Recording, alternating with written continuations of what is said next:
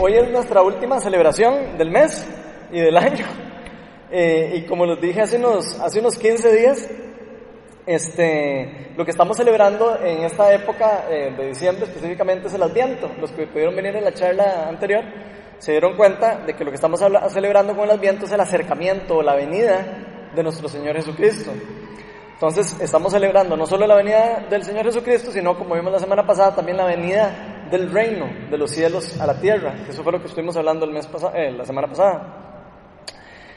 Eh, ahora, la mayoría de nosotros, si, somos bien sinceros, eh, en estas fechas todos estamos pensando, por, por, ejemplo, los que, somos, em, los que somos empleados, ya estamos empezando a pensar en que nos den el aguinaldo y probablemente ya hasta nos gastamos el aguinaldo, ¿verdad? Estamos esperando que nos lo den. Si somos eh, empresarios, estamos viendo a ver cómo, cómo hacemos para pagarle a, a, los, a nuestros empleados los aguinaldos que ya se gastaron. Es lo triste como realidad, ¿verdad? Que estamos siempre, nosotros como en carreras, siempre pasamos preocupados por eso. O estamos pensando en la cantidad de actividades que hay en diciembre. No sé si, si lo han visto, ¿verdad? Pero por lo menos eh, nosotros hemos estado de locos eh, todo el mundo le invita a uno a cenar, todo el mundo le invita a uno a las actividades de la familia, se empiezan a ver actividades de la iglesia, actividades de amigos, actividades de todo tipo. Eh, empezamos a pensar mucho en la cantidad de los compromisos, de los regalos que tenemos que, comprar, los regalos que tenemos que darle a todo el mundo y empezamos a pensar en un montón de cosas eh, y perdemos un poco, digamos, de lo, de lo que verdaderamente se trata la Navidad. No sé si a ustedes, si solo a mí me pasa, pero a, mí me pasa, que se, o sea, con tanta cosa, eh, realmente como que pierdo un poco de lo que realmente se está celebrando en este, en este mes. Y como dice la canción, hay una canción en inglés que dice, que se llama Jesus is the reason for the season. En español, eh, si, lo quisiéramos hacer para que rime en español, sería algo así como Jesús es la razón de la ocasión. Y eso es lo que casi a todos se nos olvida en estas épocas por las carreras en las que andamos, por los enredos en los que estamos. Y yo veo en el caso de mis hijos que esto es demasiado lindo porque ya ellos desde ya están pensando en lo que van a recibir del regalo de, Navidad. Eh, por ejemplo, no sé, en el caso de Mía, la menor, que es la que tiene 10 años, a ella ya está desde ya eh, esperando a ver cuándo es que se le van a dar los regalos, ¿verdad? Y ella tiene su regalo que ya pidió, ¿verdad? Y está como deseosa esperando a que, a que ella pueda abrir ese regalo. Y a mí me encanta eh, la expresión de, la, de, las personas cuando se les da un regalo, cuando le damos una, un regalo a alguien, la expresión de la persona cuando, cuando uno le da un regalo, y especialmente un niño.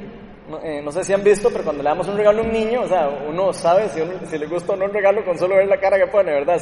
Apenas le damos el regalo, el, gesto de la persona o el, o el, niño o la persona a la que se lo estamos dando, de, nos da una idea de si, de si el regalo le gustó o si no le gustó.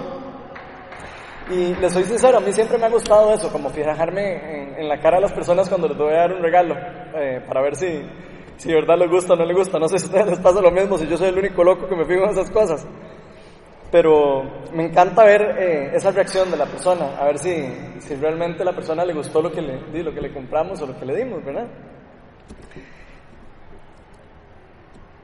Yo me acuerdo cuando yo era pequeño, eh, cuando yo era pequeño, eh, a mí me encantaba abrir los regalos de Navidad, era una de las cosas que más me gustaba. Y me acuerdo que, no sé, como una vez, como cuando tenía como 10 años, Recuerdo que prácticamente yo lo ponía en el calendario y le preguntaba a mi mamá que me ayudara a, marcarlo.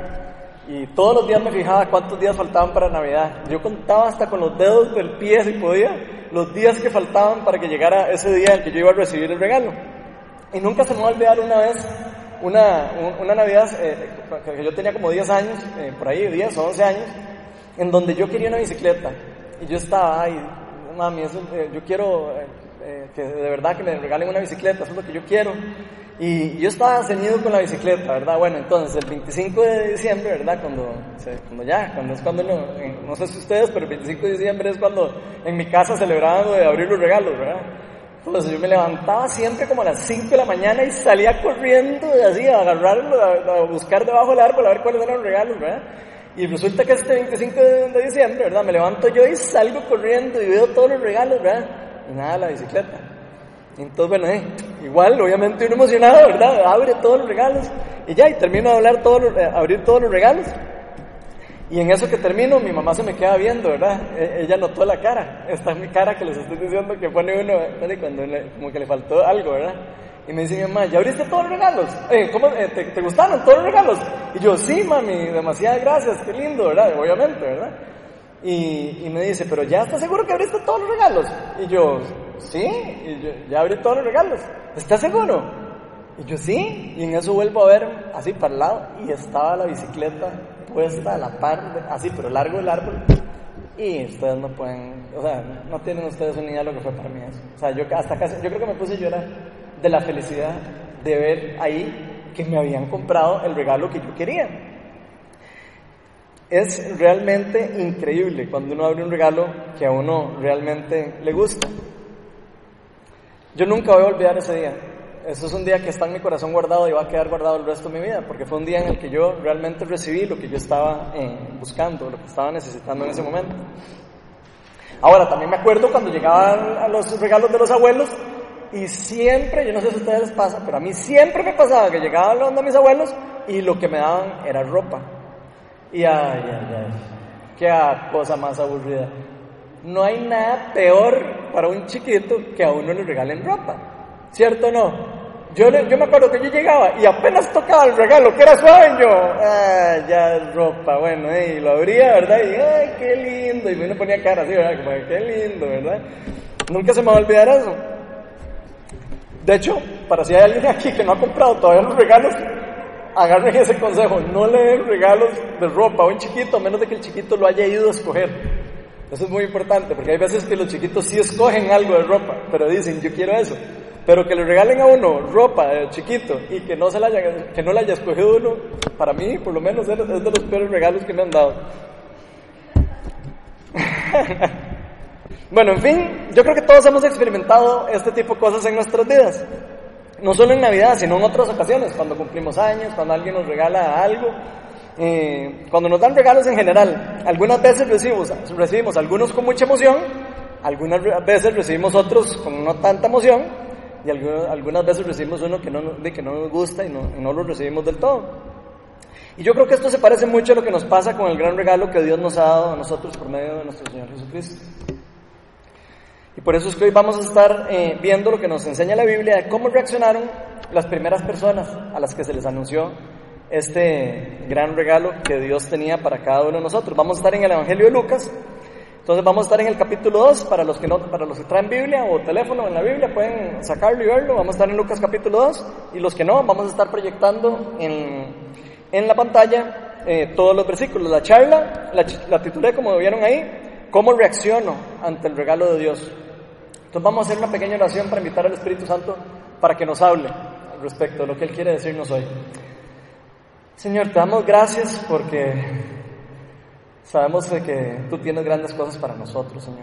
Y yo lo que te pido hoy, Señor, es que hoy abras nuestros ojos del corazón, que hoy podamos entender y aprender más de ti, que podamos realmente disfrutar de las cosas que tú nos das, Señor, día a día. A veces eh, tenemos tantas cosas que, que ni nos damos cuenta de lo increíblemente dichosos que somos, Señor. Yo te doy gracias por cada uno de nosotros. Te pido para que esta Navidad sea una Navidad en la que podamos nosotros recordar cuál es el, el mejor regalo que nos han dado a nosotros. Y no, no me queda más que pedirte que abras nuestros ojos espirituales y nuestro corazón para que podamos ahora discernir lo que vamos a estar hablando, lo que vamos a estar estudiando, Señor. Todo esto te lo pedimos en el nombre de Jesús. Amén. Bueno, dice Lucas 2, vamos a estar desde el 1 al 20, y dice lo siguiente, voy leyéndolo rápido para, porque es bastante largo. Dice, porque aquellos días, por aquellos días Augusto César decretó que se levantara un censo en todo el imperio romano. Este primer censo se efectuó cuando Sireno gobernaba en Siria. Así que iban todos a inscribirse, cada cual a su, a su propio pueblo. También José, que era descendiente del rey David, subió de Nazaret, ciudad de Galilea, a Judea, a Judea. Fue a Belén la ciudad de David, para inscribirse junto con María, su esposa. Ella se encontraba en cinta y mientras estaban ahí, se cumplió el tiempo. Así que dio a luz a su hijo primogénito, lo envolvió en pañales y lo acostó en un pesebre, porque no había lugar para ellos en la posada. En esa misma región habían unos pastores que pasaban la noche en el campo, turnándose para cuidar sus rebaños. Sucedió que un ángel del Señor se les apareció y la gloria del Señor los envolvió en su luz y se llenaron de temor. Pero el ángel les dijo, no tengan miedo, miren que les traigo buenas noticias que serán motivo de mucha alegría para todo el pueblo. Esto les servirá de señal, encontrarán un niño envuelto en pañales y acostado en un pesebre. De repente apareció una multitud de ángeles del cielo que alababan a Dios y decían, gloria a Dios en las alturas y, en la tierra paz a los que gozan de su buena voluntad. Cuando los ángeles se fueron al cielo, los pastores se dijeron unos a otros, vamos a Belén a ver lo que ha pasado y que el Señor nos ha dado a conocer. Así que fueron de prisa y se encontraron a María y a José y al niño que estaba acostado en un pesebre. Cuando vieron al niño, encontraron lo que se les había dicho acerca de él. Y cuantos lo oyeron se asombraron de los que, de los que pastores decían. María, por su parte, guardaba todas estas cosas en su corazón y meditaba acerca de ellas. Los pastores regresaron glorificando y alabando a Dios por lo que habían visto y oído, pues todo sucedió tal y como se les había dicho. Entonces, si, si vemos un poco el contexto de lo que estamos eh, eh, viendo aquí, a estas personas se les habían dado ya unas buenas noticias. Estas personas eran judías.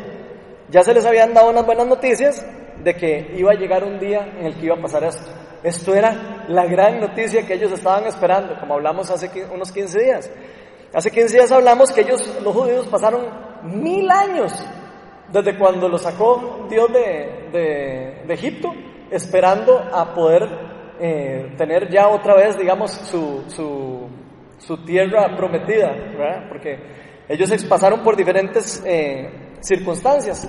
Primero se, los atacaron los babilonios, después los atacaron los persas, y después un reguero de cosas que vimos hace 15 días. Entonces ellos pasaron un montón de tiempo esperando este día. Hoy no nos vamos a estar enfocando tanto en lo que es el regalo, porque las, creo que hace 15 días hablamos mucho de lo que significaba esta venida y el regalo. Hoy vamos a estar enfocados un poco más en cómo nosotros podemos reaccionar a este regalo. ¿Qué, qué, ¿Cómo tiene que este regalo transformar nuestra vida. Entonces, como primer, como primer punto, vamos a ver que nosotros tenemos prácticamente dos opciones en nuestra vida. O acepto este regalo y las buenas noticias de Dios, o las rechazo. Esas son las dos opciones que yo tengo. Entonces, como primer punto, acepto o rechazo el regalo de Dios. Entonces, cuando, cuando Dios nos da un regalo, yo puedo eh, reaccionar con rechazo. En el versículo 7 se nos dice que así como, que, así dio a luz a su hijo primogénito, lo envolvió, lo, envolvió en pañales y lo acostó en un pesebre, porque no había lugar para ellos en la posada. Y el contexto que tiene este versículo de que estamos leyendo nos dice que José y María tuvieron que ir a Belén para el censo, ¿verdad? El censo de, venían un montón de judíos de diferentes lugares. Obviamente en este momento Belén estaba lleno de gente, los hoteles estaban llenos de, de un montón de personas que estaban visitando para inscribirse en el censo. Y este, se nos dice aquí que estaba tan lleno que no había campo para, para ellos. No, no, no, hubo campo para que ellos pudieran tener a, su hijo en un lugar cómodo. Y aquí es donde yo creo que se da como el primer irónico rechazo al, a nuestro rey y a nuestro salvador en la tierra. Y digo irónico porque nadie sabía que este era el rey en este momento. En este momento nadie sabía que el que estaba naciendo era el Hijo de Dios. Pero indiferentemente de eso, irónicamente fue, fue rechazado. No había campo para él, para que él naciera en un lugar bueno o apropiado. Y yo creo que si las personas hubieran sabido quién era el que estaba ahí naciendo, le hubieran dado la casa o le hubieran dado el campo que tenían en su, en su hotel. Estoy muy seguro de eso.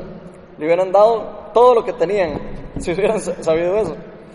Años estaban esperando a que viniera este Salvador por ellos.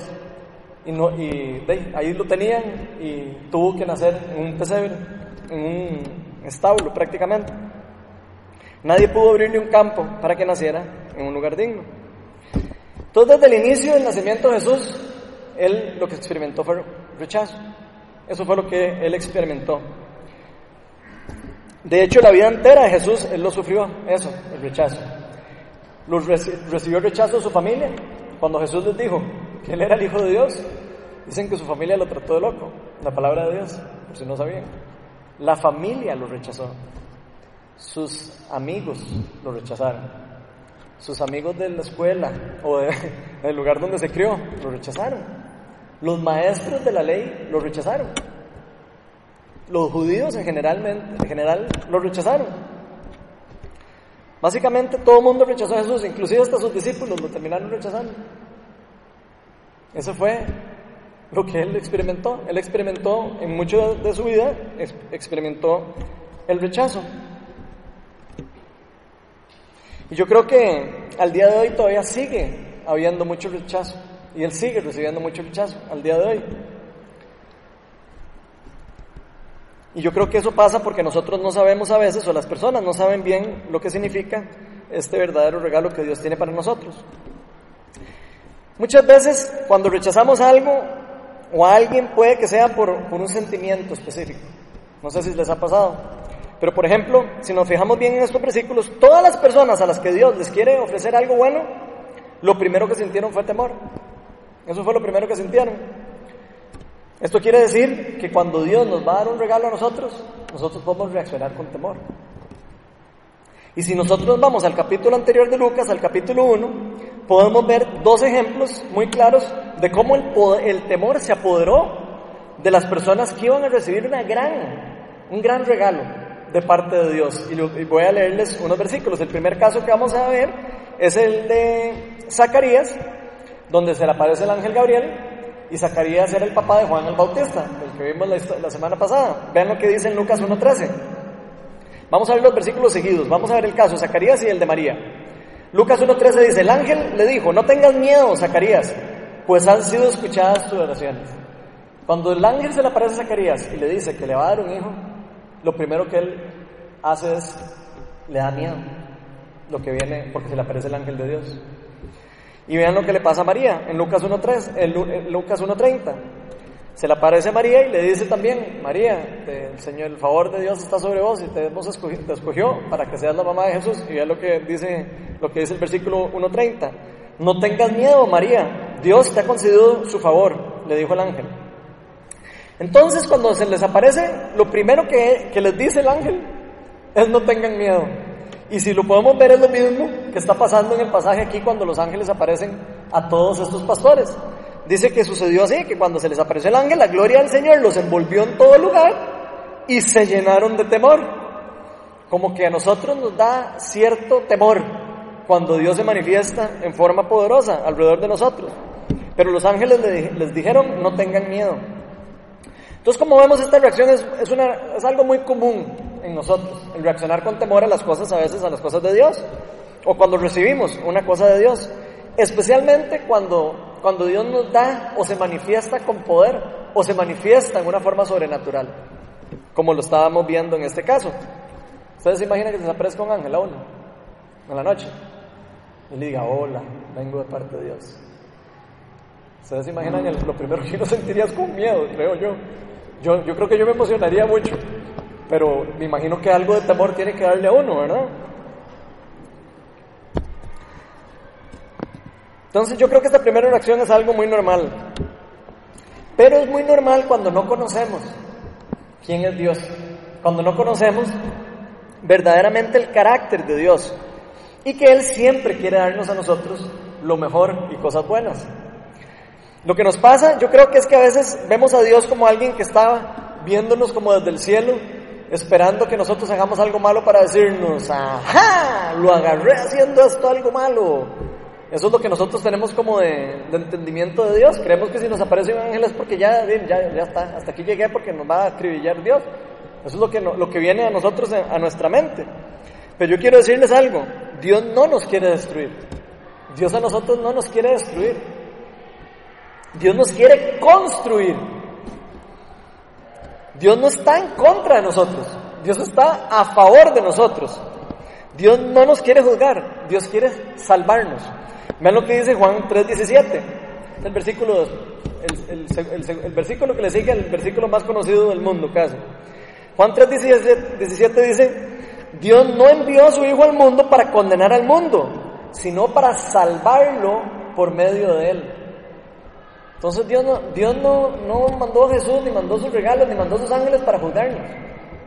Dios quiere reconciliarnos, Dios quiere transformarnos. Dios quiere devolvernos hacia, su casa. Dios quiere salvarnos. Dios no viene al mundo para, para hacernos pagar nuestra maldad. Dios viene al mundo para pagar por el precio de nuestra maldad. Es, muy diferente. Y, y para pagar el precio de nuestra libertad. La Biblia nos enseña que Dios envió al Hijo al mundo para darnos el mejor regalo. Si nosotros estudiamos la Biblia a fondo, nos vamos a dar cuenta que nos va a revelar que toda la Biblia habla de Jesús.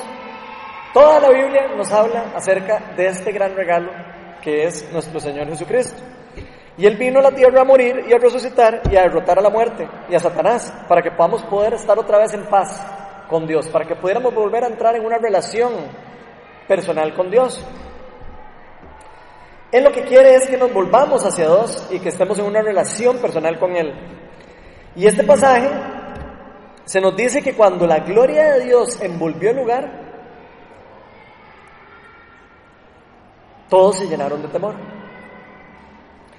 Y yo creo que muchos de estos temores o inseguridades acerca, eh, pasan por, esto mismo que les estoy diciendo, de que no sabemos exactamente eh, cómo es Dios. Y creo que nos afecta a nosotros muy directamente en cómo podemos recibir nosotros cosas que Dios quiere para nosotros.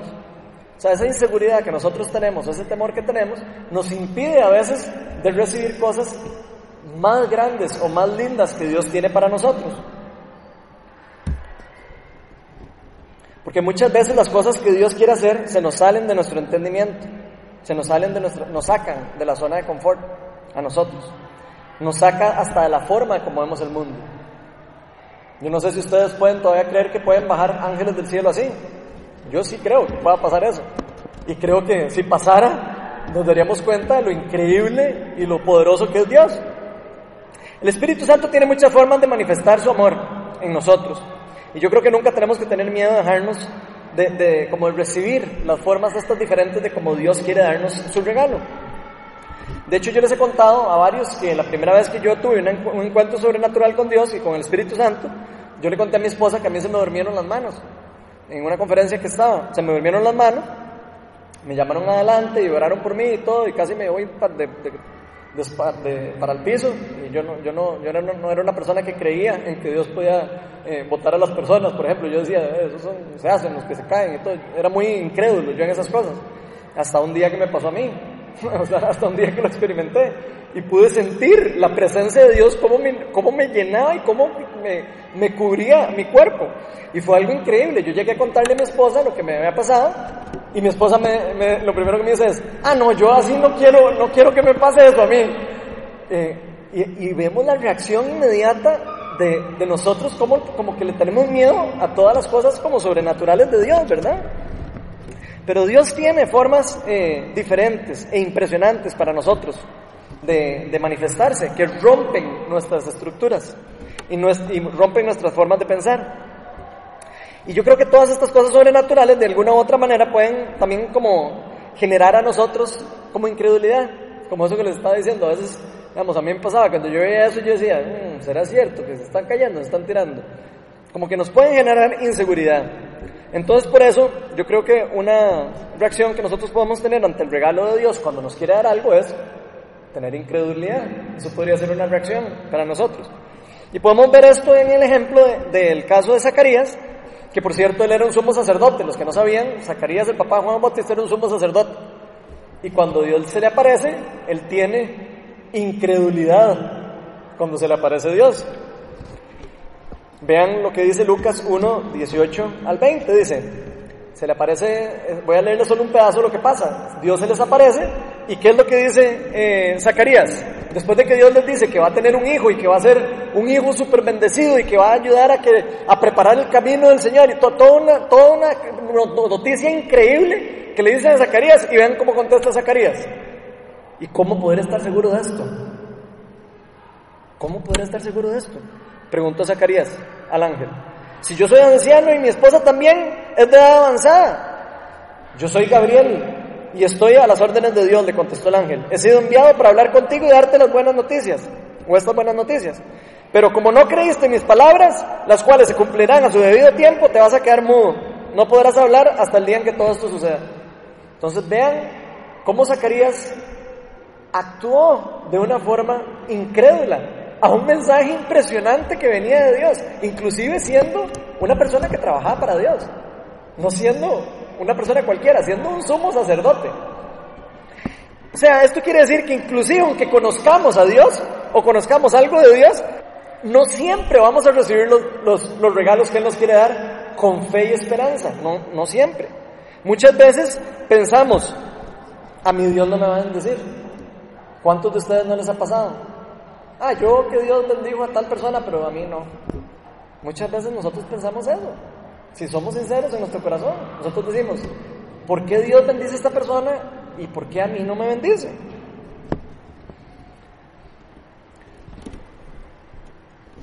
Yo creo que en general nos cuesta entender que Dios nos da su regalo simplemente porque nos ama.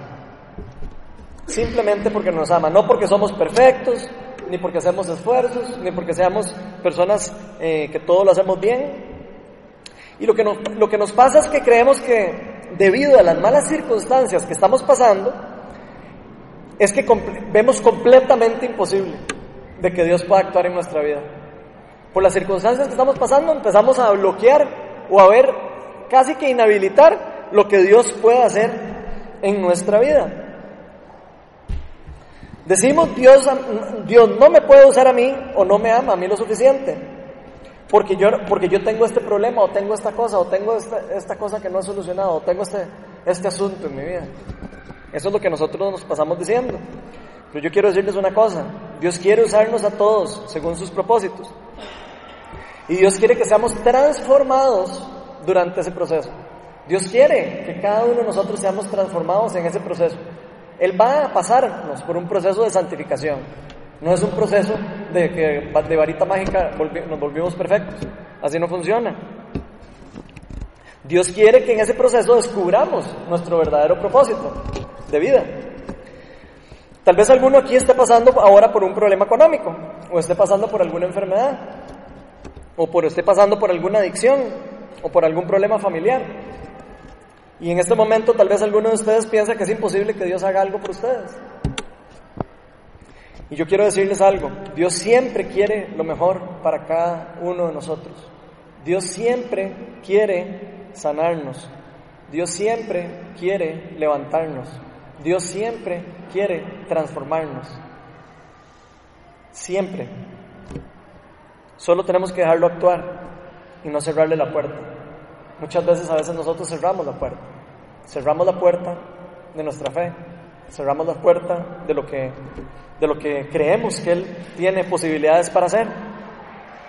Muchas veces yo creo que Dios nos quiere dar cosas buenas, pero nosotros simplemente con nuestras malas actitudes, a veces hasta, hasta podríamos estar bloqueando las cosas que Dios está haciendo en nuestra vida. Inclusive que estemos pasando por alguna cosa difícil. Estoy pasando por una enfermedad. Tengo que vivir con eso. Y tengo que tener fe en que Dios está permitiendo eso por algún motivo. Tengo que tener fe de que Dios en algún motivo, en algún momento me va a hacer algo que va a ser bueno para mí. Esa es la actitud que nosotros deberíamos de tener. De hecho, si vemos bien, ninguna de las personas que Dios empoderó en toda la Biblia estaban preparadas ni tenían su vida completamente arreglada. Ninguna. Ninguna persona tenía su vida arreglada. Ninguna persona estaba sin problemas. Ninguna persona de verdad creía que Dios podía utilizarlo. Pero ellos sí se dejaron, aunque, aunque sabían que no eran aptos, porque a veces pensamos eso, aunque que a veces creemos que no somos aptos, o ellos creían que no eran aptos, se dejaron usar por Dios. Y creo que es lo mismo que nosotros tenemos que aprender de ellos. Tal vez nosotros no nos sentamos aptos, para seguir el llamado de Dios o seguir las cosas que Dios nos está llamando a hacer. Pero si nosotros le creemos y nos dejamos transformar, Él va a hacer algo sobrenatural con nosotros. Si nosotros nos dejamos transformar por Dios, tengamos por seguro que Él nos va a sorprender. Y por eso, otro tipo de reacción que podemos tener cuando Dios nos da un regalo es reaccionar con asombro o alegría. Y aquí me encanta resaltar lo que nos enseñan los versículos 13 y 14, que decía lo siguiente, dice, en Lucas 2, dice, de repente apareció una multitud de ángeles del cielo que alababan a Dios y decían, gloria a Dios en las alturas y en la tierra paz a los que gozan de su buena voluntad. Y yo no sé si ustedes pueden ver lo increíble de lo que está pasando aquí. Pero estas noticias son tan, tan increíbles, tan increíbles, que hasta los ángeles del cielo bajaron a ver esto.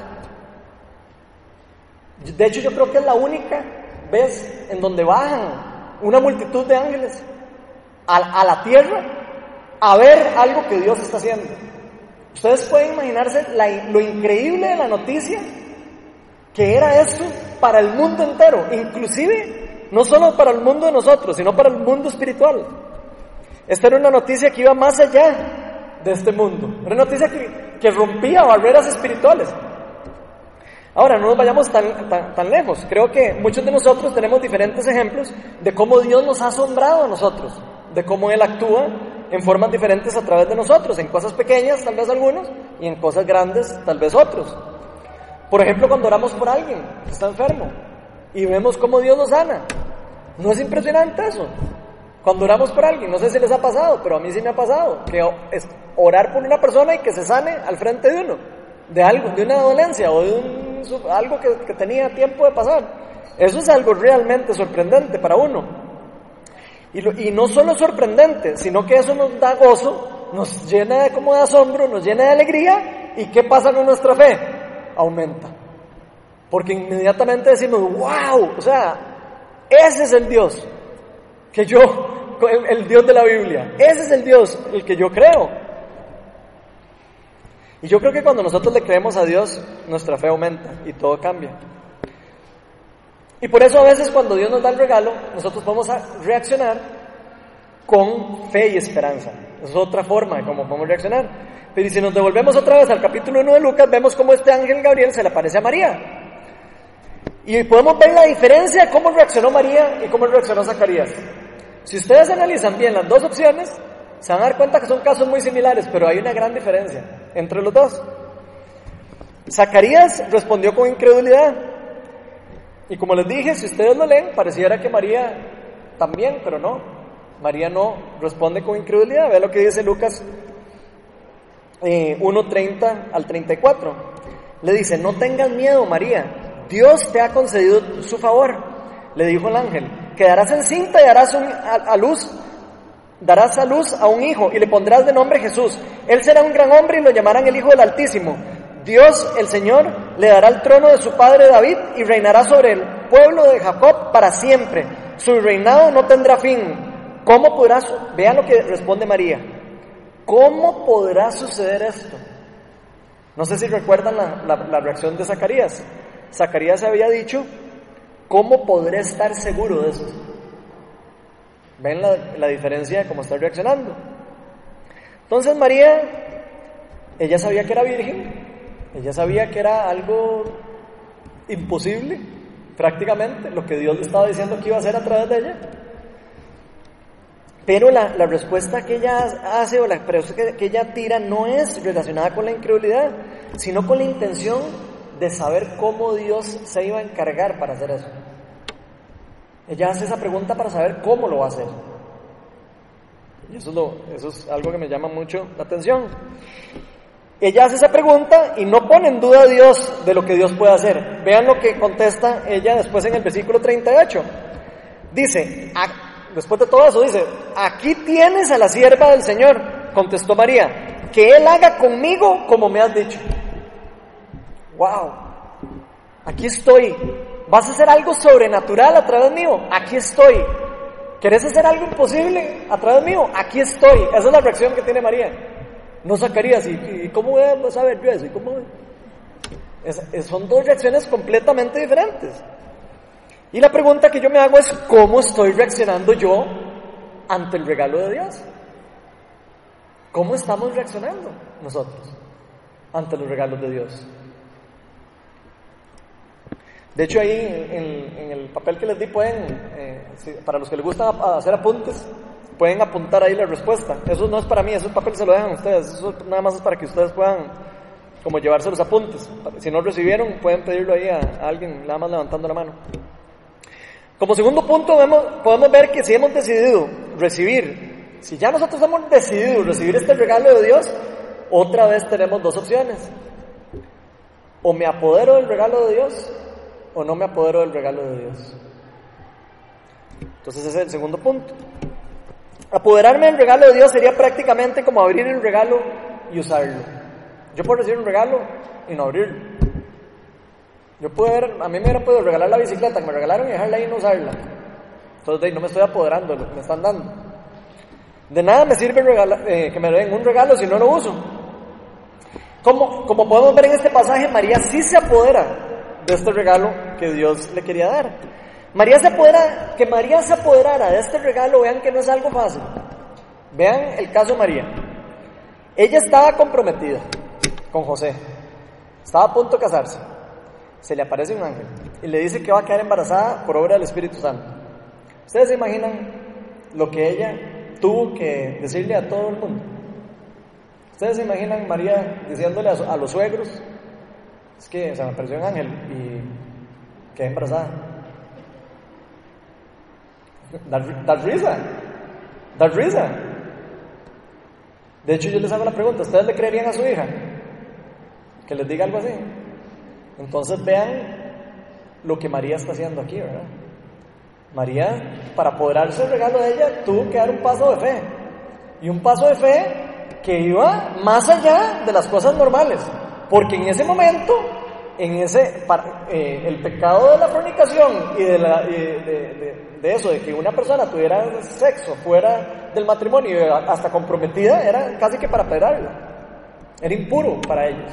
O sea, ella, en este, en este caso, si, si, si eso hubiera sido cierto, si hubiera tenido una relación con otra persona, la hubieran matado.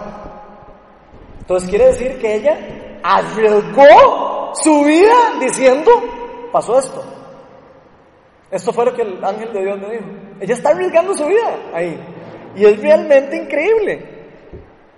Por eso es que yo a mi hija le digo molestando siempre que yo no la dejo tener novio hasta que se case. Porque imagínense que le diga a uno eso. ¿Se imaginan? Ahora, hasta, hasta para José fue dificilísimo creer eso. Dice la palabra de Dios que José se, se dice, todo. Ustedes imagínense, se van a casar con alguien y le vienen y le dicen, estoy embarazada.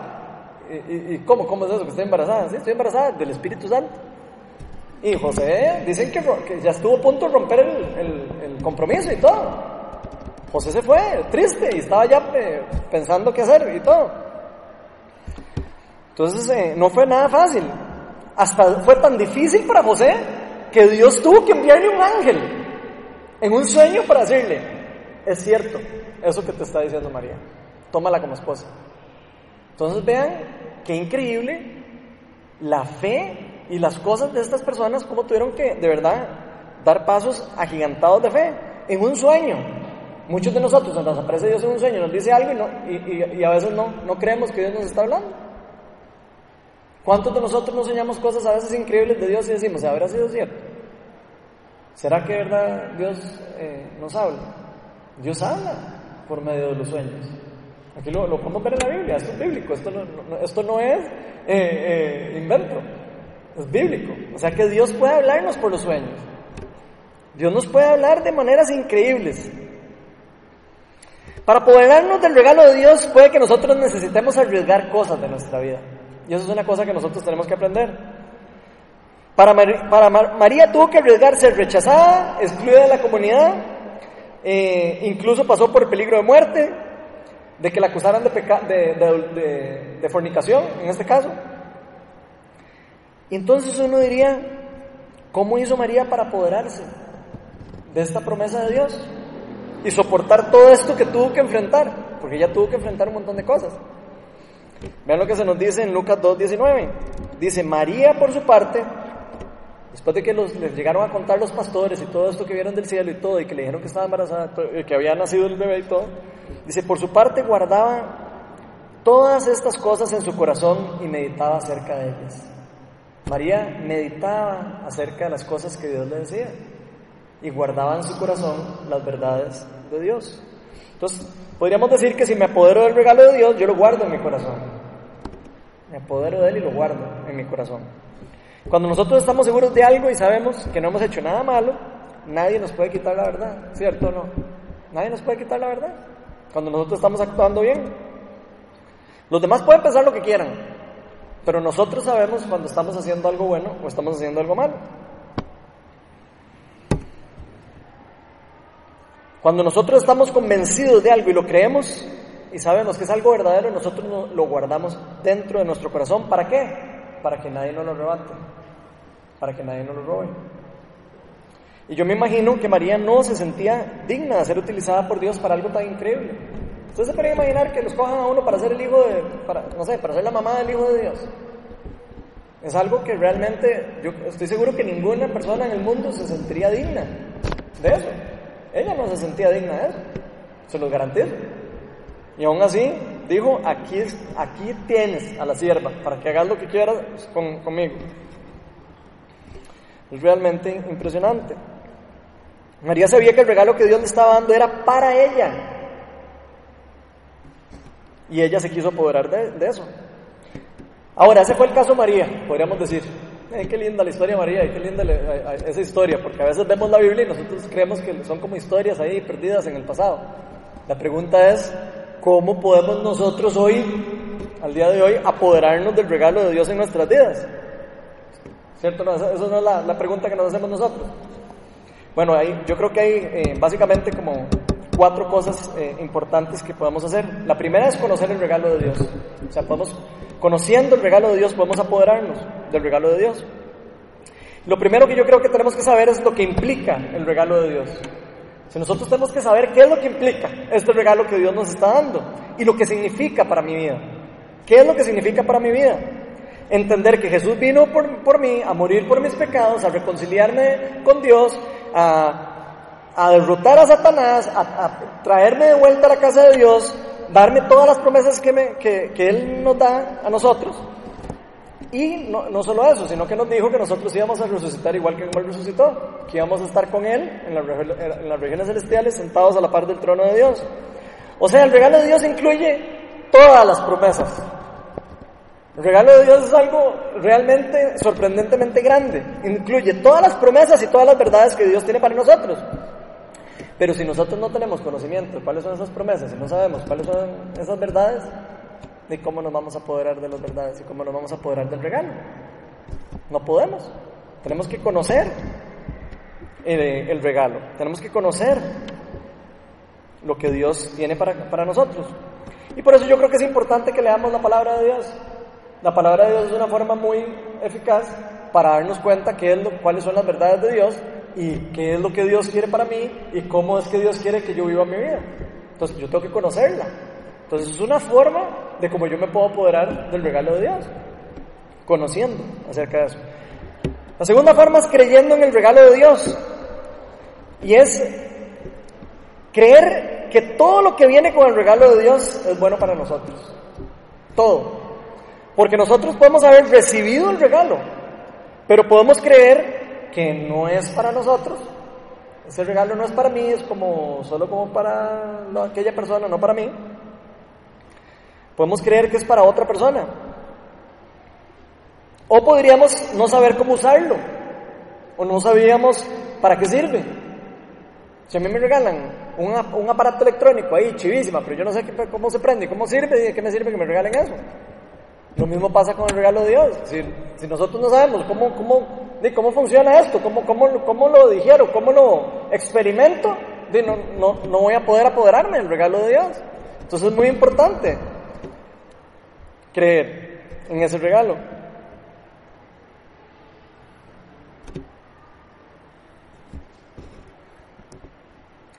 Por eso, creer en el regalo de Dios es como lo segundo, importante. Pero si no creemos nosotros en nuestro corazón lo que Dios puede hacer, si no creemos en nuestro corazón lo que Dios quiere hacer a través de nosotros, difícilmente vamos a poder apoderarnos del regalo de Dios. La tercera forma es meditando en el regalo de Dios. Luego de que ya conocimos el regalo de Dios y creemos en el regalo de Dios, otra manera como podemos apoderarnos de él es meditando y reflexionando acerca del regalo de Dios y de lo que implica para mi vida. Salmo 119, 15 dice, en tus preceptos medito y pongo mis ojos en tus sendas. O sea, nosotros meditamos en las cosas de Dios y pongo los ojos míos en los caminos que Dios tiene para mí. Tengo que meditar en eso, tengo que pensar, reflexionar en lo que Dios me está diciendo. Si nosotros leemos la palabra pero no reflexionamos constantemente en ella, se nos va a olvidar el ratito. Vamos a decir, ay, qué chido ese versículo o esa cosa que oí. Y al día siguiente ya ni nos, acordamos qué fue lo que leímos. O, podemos dejar que nos roben la palabra de Dios. Entonces reflexionar en la palabra de Dios es como masticarla, no solo leerla. Yo puedo leerla, leerla, masticarla, saborearla, reflexionar. ¿Qué es lo que quiere decir este, esta palabra para mí? ¿Qué es lo que Dios quiere que yo haga hoy en mi vida? Eso es meditar y reflexionar en la palabra de Dios, no solo conocerla. La última es poniendo en práctica el regalo de Dios. Porque de nada me sirve conocer el regalo de Dios, creer en el mensaje de Dios y meditar todo lo que ustedes quieran en el regalo de Dios, dice, no lo pongo en práctica. Si yo no pongo en práctica todo lo que sé de Dios, de, nada me sirve, prácticamente.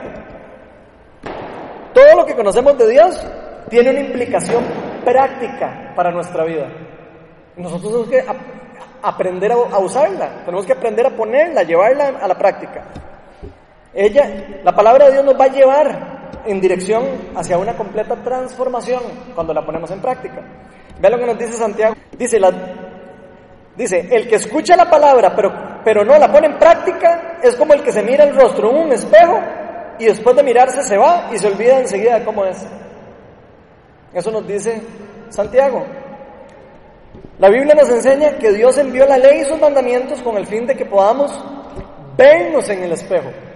O sea, para que nosotros podamos saber que lo que estamos haciendo es bueno o es malo. Para eso envió Dios la ley. Sin la ley yo no podría saber si estoy haciendo algo bueno o algo malo. Para eso fue que Dios mandó la ley. Sin la ley yo nunca podría percatarme de que para mí es imposible cumplir la ley. Sin la ley, para mí sería imposible saber que yo soy un pecador y necesito de Dios. Entonces, para eso Dios mandó la ley, para que podamos vernos en el espejo y que, aprendemos que nosotros necesitamos constantemente de su gracia para poder vivir en sus caminos. En este versículo que Santiago nos está tratando de decir en pocas palabras es que no es suficiente escuchar o conocer la, palabra de Dios. No es suficiente. Eso no es suficiente para que seamos transformados por el poder del Espíritu Santo. Para que el Espíritu Santo pueda trabajar en nosotros, nosotros tenemos que ser obedientes a la palabra de Dios. Tenemos que dejar que Dios se nos convierta nosotros en hacedores de la palabra. Tenemos que dejar que nos empuje hacia donde nos está empujando, porque el Espíritu Santo nos va a empujar. Nosotros a veces somos lo que nos, le, hacemos como, como la fuercita para no ir para el mismo lado. Cuando Jesús murió por nosotros nos liberó de la condenación de la ley. Eso es una buena noticia. Él nos liberó de la condenación de la ley y depositó a nosotros el Espíritu Santo, con el fin de que ya no estemos atados a la ley. Esa fue la razón. Sino que dependiéramos de la vida en el Espíritu, que dependiéramos de la relación con Dios. De esta manera la ley estaría guardada ya no en un libro, estaría guardada en mi corazón. Cuando el Espíritu Santo es depositado en nosotros, la ley de Dios se escribe en el corazón de uno. El mismo espíritu le dice a uno, ya esto no, eh, ya esto no te va, ya no, ya no, ya no hagas esto, esto no te, y te va a incomodar. El nuevo estándar de ahora es vivir en conexión y en relación con nuestro Dios. Para eso murió Cristo. Cristo murió para que vivamos en una conexión con Dios. Él pagó el precio de su vida para que nosotros tengamos ese acceso. Así que de nada nos sirve el conocimiento, andar leyendo, andar meditando todo el día en las cosas que realmente yo no quiero aplicar en mi vida. De nada me sirve si yo no quiero aplicarlo en mi vida. El regalo de Dios sin aplicarlo en mi vida y a mi, y a mi identidad no produce transformación, ni produce frutos. Por el contrario, cuando aplico el regalo de Dios a mi vida, produce vida y produce vida en abundancia. Y eso es una verdad increíble. De hecho, aquí me inventé un dicho, les va a sonar raro, pero yo creo que lo inventé yo, no estoy tan seguro, pero creo que sí. Nadie vive lo que no cree. Nadie vive lo que no cree. Y nadie cree lo que no vive. Entonces, si yo no creo en que Dios tiene poder en mí, yo no voy a poder vivir un Dios de poder. Tengo que creerlo. Primero. ¿Cómo reacciono ante el regalo de Dios? Como último punto vamos a ver que después de que ya aceptamos el regalo de Dios y ya fuimos empoderados por Él, entonces otra de nuestras reacciones es que doy testimonio del regalo de Dios. Yo doy testimonio del regalo de Dios. Y Lucas 2.20 dice que los pastores regresaron glorificando y alabando a Dios por lo que habían visto y oído. Pues todo sucedió como se les había dicho. Todos los que hemos sido tocados por el amor de Dios hemos sido o hemos recibido el regalo de Dios, queremos compartir esa experiencia con otros. ¿Cierto o no? ¿Qué es lo primero que nosotros hacemos cuando, cuando tenemos algo sobrenatural o algo que nos pasó con Dios? Lo primero que hacemos es ir y contamos, le contamos a alguien. Esa es la primera reacción que nos da a nosotros. Queremos compartirla porque decimos, wow, esto es increíble, es lo mismo que están haciendo estas personas ahí. ¿Qué es lo primero que hacemos nosotros cuando un buen restaurante? ¿Qué es lo primero que uno hace? Llamar a alguien, ma, tienes que ir a este restaurante, mira qué bueno. Lo mismo pasa con el regalo de Dios. Si yo recibo el regalo de Dios y el regalo de Dios me está, está transformando mi vida, lo que yo tengo que hacer también es ir y comunicarlo a otras personas. De hecho, eso nos lo mandó a hacer Jesús en la gran comisión. Eso fue lo que nos mandó a hacer Jesús, ir a testificar. Él nos dijo algo similar a esto, vayan por todas las naciones y den el testimonio de lo que han visto y oído y experimentado del regalo de Dios. Eso es más o menos lo que dijo la gran comisión.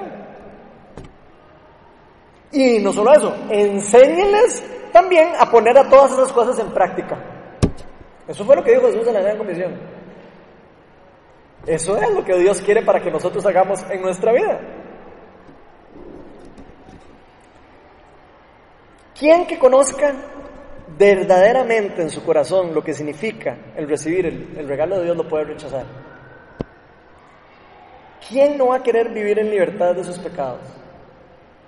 ¿Quién no va a querer vivir libre de las ataduras del mundo? ¿Quién no va a querer sanidad en su vida? ¿Quién puede rechazar un regalo tan increíble como este? ¿Quién no va a querer experimentar el amor y el poder de Dios?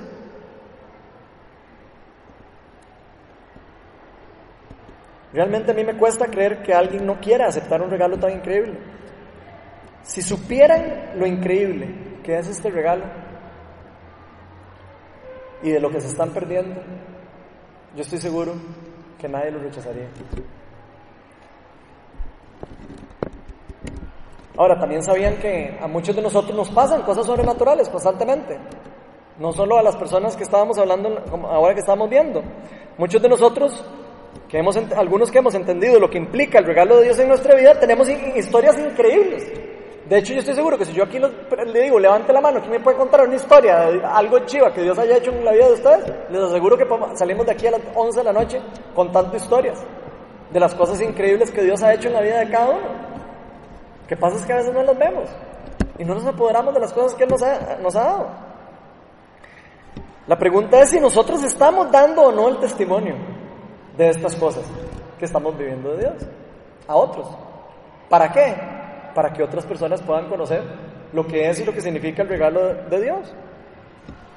Aquí vemos cómo Dios estaba cumpliendo su promesa de que nos enviaría un nuevo rey, a un salvador. Como dice en la palabra de Dios, Emanuel, que significa Dios con nosotros.